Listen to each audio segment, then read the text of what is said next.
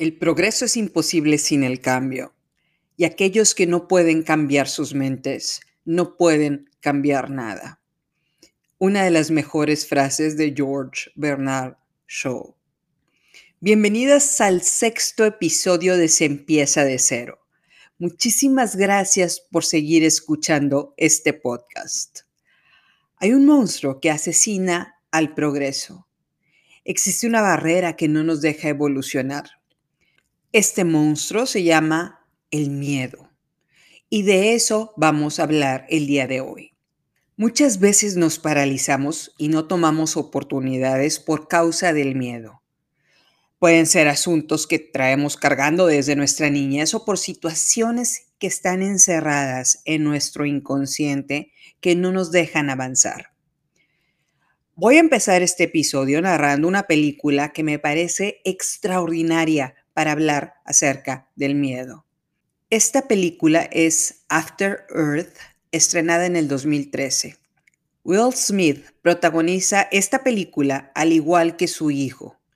En la película ellos se llaman Cypher Rage y Katai Rage.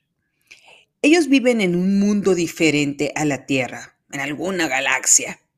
La trama de la película empieza relatando que Cypher, o sea, Will Smith, es un legendario comandante de los exploradores y le dieron este título porque fue la primera persona que se volvió invisible para los monstruos que atacan a los humanos.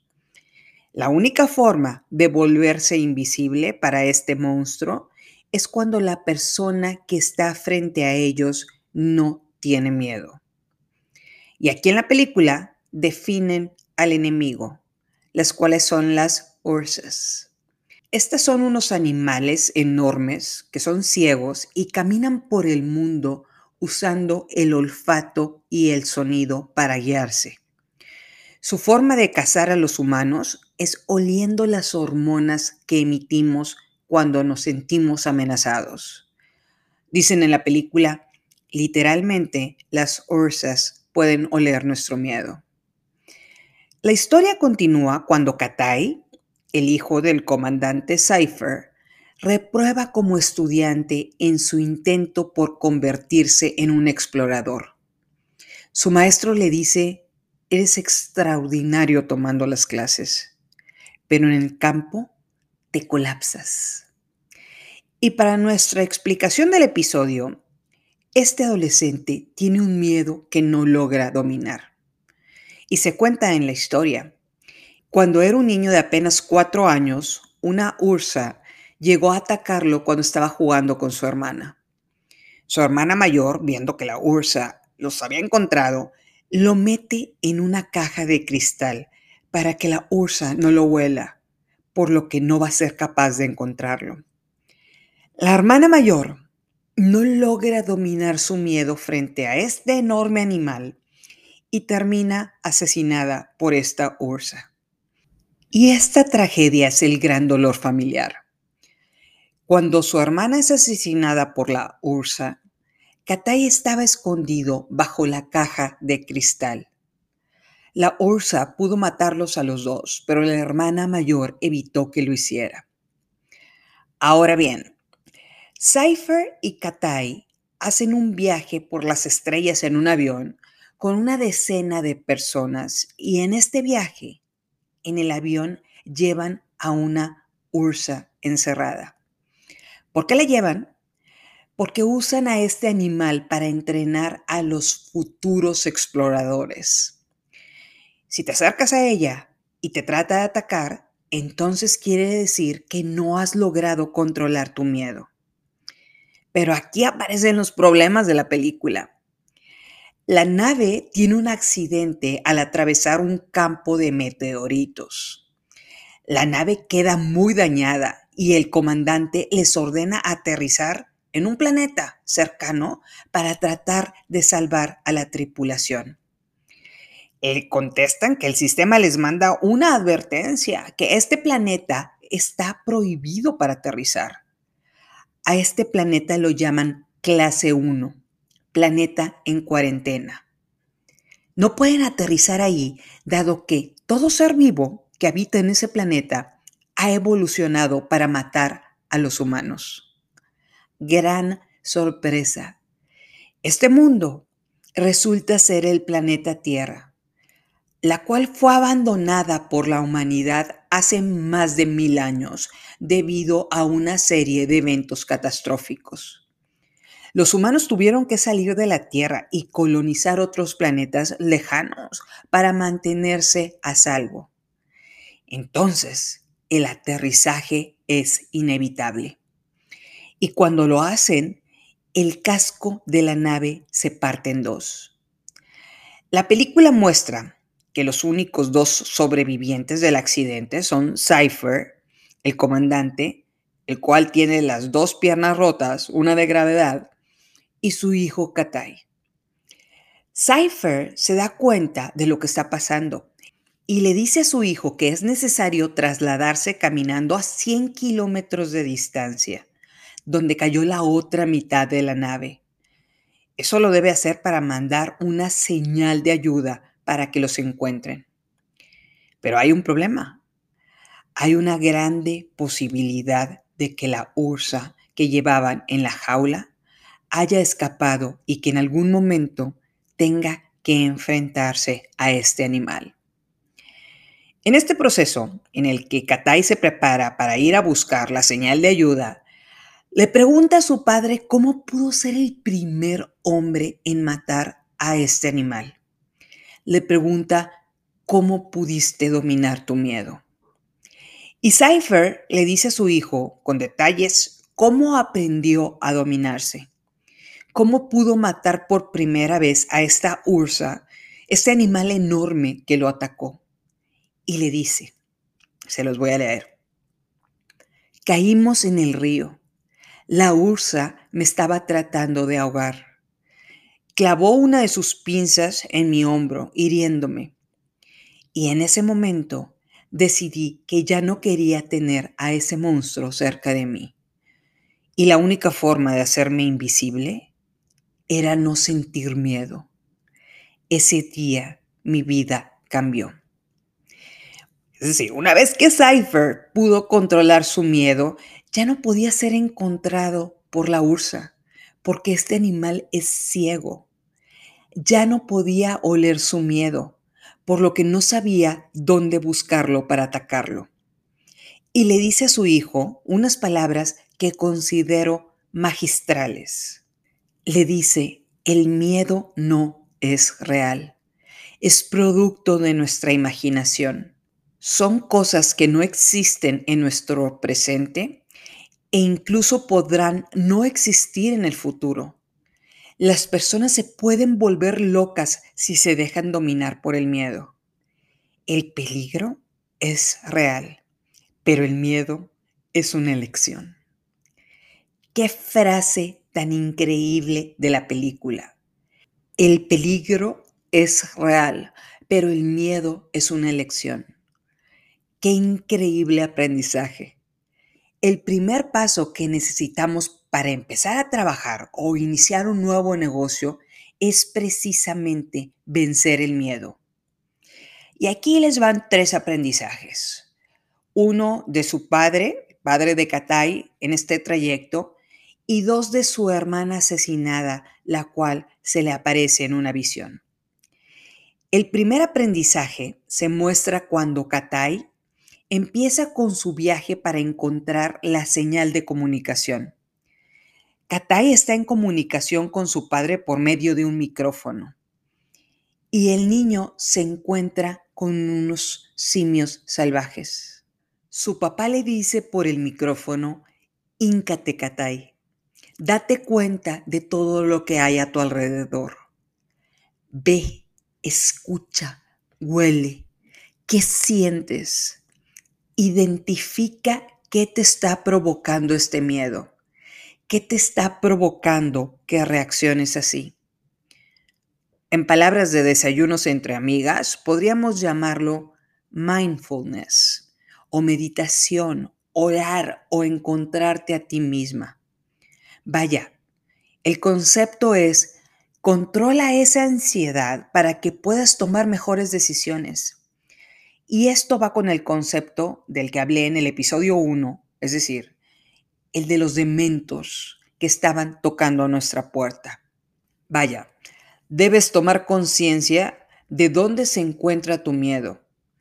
Los identificas, te das cuenta que existen, pero no los dejas pasar para que cenen en tu mesa. El segundo aprendizaje de esta película se muestra cuando Katai cae inconsciente en el río. Su hermana difunta le pregunta en una visión, ¿tienes miedo? Katai le responde, no, solo estoy cansado. La hermana le dice, muy bien, estás llenando tu corazón de algo más. Otra vez, hablando del episodio 1, cuando nos dejamos abrumar con algo más que no sea miedo, llenamos nuestro corazón de alegría, de amor o de satisfacción. Que nuestro corazón sea un lugar en el que no haya lugar para el miedo. Y si en este momento no tenemos nada que nos pueda abrumar con algo positivo, podemos recordar algo del pasado para dejarnos llevar por esa sensación y no dar lugar para el miedo. El expecto patronum funciona. Este hechizo logra alejar a estos dementos que se acercaron a nuestra vida a tocar la puerta. El tercer aprendizaje también viene de la hermana. Ella le dice, hermano querido, todavía estás en esa caja en la que te metí para protegerte. Es hora de salir de ahí. Katai logra al final de la película derrotar a esta Ursa. Logra controlar el miedo al punto de que este animal no puede olerlo no puede oler su miedo. Katai destruye a este animal con una espada y logra mandar una llamada de auxilio. Unos días después rescatan a Katai y a su padre y todos se levantan para saludar con respeto a este niño que logró dominar el miedo al 100%. Logró sobrevivir. Y aquí pudiéramos preguntarnos, ¿En qué caja de cristal de seguridad estamos metidas? ¿Cuál es nuestro miedo? ¿Cuál es el factor que nos hace paralizarnos y no poder salir de esa caja de cristal? ¿La crítica? Vi en un grupo que una conocida dijo, por favor no critiquemos a nuestras amigas, porque oí de una de ustedes referirse a una mamá del grupo al decir, ahora anda vendiendo comida, ahora anda haciendo pasteles. Quise contestarle, a las que no nos debería de importar lo que digan, es a nosotras. ¿Crees que tus amigas andan criticándote por lo que vendes? Si lo hacen, igual no son tan buenas amigas. Debe haber gente que no tenga nada mejor que hacer que hablar de los demás o que su vida es tan repetitiva y plana que se enfoca en criticar lo que ella no puede lograr con méritos propios. Y eso hace que nos metamos a esta caja de cristal para huir de la crítica, para no sentir dolor. Déjame decirte algo. El 95% de las personas que tenemos que trabajar para vivir sentimos respeto por lo que estás haciendo por empezar la vida laboral, por tener dos trabajos para sacar adelante a tus hijos o porque empezaste a vender productos. Quiero decirte que todas tenemos que pagar tarjetas de crédito por las vacaciones que tomamos hace tres meses y también tenemos que pagar colegiaturas. Hay mujeres que tienen que lidiar con un esposo que se queja que el dinero no les alcanza. Estas personas no están debatiendo si empezaste a vender la comida espectacular que haces para ayudar a los ingresos familiares o para ocupar tu tiempo en algo productivo. Con la pandemia se incorporaron más mujeres a la vida laboral, ya que el home office va a cambiar para no tener que estar físicamente en la oficina todo el tiempo. Dice Mark Twain, preocuparse es como pagar una deuda que no debes. Y eso es lo que trato de decirles a mis amigas cuando me dicen que quieren emprender. Hay otra cosa que nos paraliza, un estatus que mantener. Cargar con un estatus que pesa y no te deja dar el primer paso. Un ejemplo, alguien que diga, yo me compraba zapatos de 20 mil pesos. Todos tenemos la libertad de gastar en lo que queramos, pero cuando nos medimos con esa vara del estatus, nos sentimos perdidas si necesitamos vender un pastel de 150 pesos. Algunas veces tenemos que lidiar con esa ursa, el fantasma de lo que fuiste en tu mejor momento. ¿Cómo empiezas de cero con ese estatus tan alto? Seguramente antes del 2008 había gente que viajaba a Disney o viajaba a esquiar tres veces al año. Después del 2008 o la pandemia, las cosas realmente cambiaron. ¿Tienes miedo al fracaso? Una de cada 20 llamadas termina en un resultado positivo. Lo que quiere decir que por cada 20 llamadas que hagas, 19 van a terminar en lo que la gente llama fracaso. Podemos renombrarlo y decir, obtuvimos un resultado positivo y 19 posibles negocios para el futuro. Aquí aparece la importancia de la resiliencia y no tomarlo personal. Ahora, ¿crees que es muy tarde para empezar a emprender? Seguramente encontraría varios ejemplos para darte un argumento profundo y académico acerca de esto, pero voy a nombrar algo más mortal. Jennifer López en el Supertazón. La mujer tiene 50 años y sale portando una malla de diamantes embarrada en el cuerpo, que si yo tuviera ese cuerpo, utilizaría la malla con brillos hasta para ir a la farmacia por un Tylenol. Esta mujer se ha reinventado consistentemente y montó un show espectacular. No fue a sus 20 años, no fue a sus 30 años. A sus 50 años decidió volver a inventarse. Ahora es un ícono, lo que nos muestra que nunca es tarde para empezar. Ahora, tuvimos un fracaso anterior, un emprendimiento que no te funcionó. Lo peor que nos pueda pasar como persona es ser perfeccionista, es castigarnos a nosotras mismas por todo lo que no funcionó. La vida está llena de segundas oportunidades. Si algo florece en este mundo son las segundas oportunidades. Déjenme decirles que hay una frase que supe que es la más repetida en la Biblia, la cual son dos palabras. No temas. ¿Quieres empezar un proyecto nuevo? ¿Quieres empezar a comercializar algo? No temas. Híncate, respira, observa y pregúntate si todavía estás en esa caja de cristal que protege a tu corazón del miedo, que te protege de todas las cosas a las que les tienes miedo en el mundo. ¿Sigues con miedo? Llena tu corazón con algo más. Imagínate tu primera venta. Imagínate tus primeras mil ventas. Tu primera y tu segunda sucursal. ¿Y por qué no? Una empresa de un tamaño que deje atrás todo lo que has imaginado. Ese es el expecto patronum más poderoso que existe. Dice Lao Tse, un viaje de mil millas comienza con un primer paso. Solo necesitas un primer paso. Ese primer paso podría tomar lugar el día de hoy. En palabras del comandante Cypher, el miedo no es real, es producto de nuestra imaginación. Son cosas que no existen en nuestro presente e incluso podrán no existir en el futuro. Las personas se pueden volver locas si se dejan dominar por el miedo. El peligro es real, pero el miedo es una elección. Muchísimas gracias por escuchar este episodio. Recuerda que estamos juntas en esto.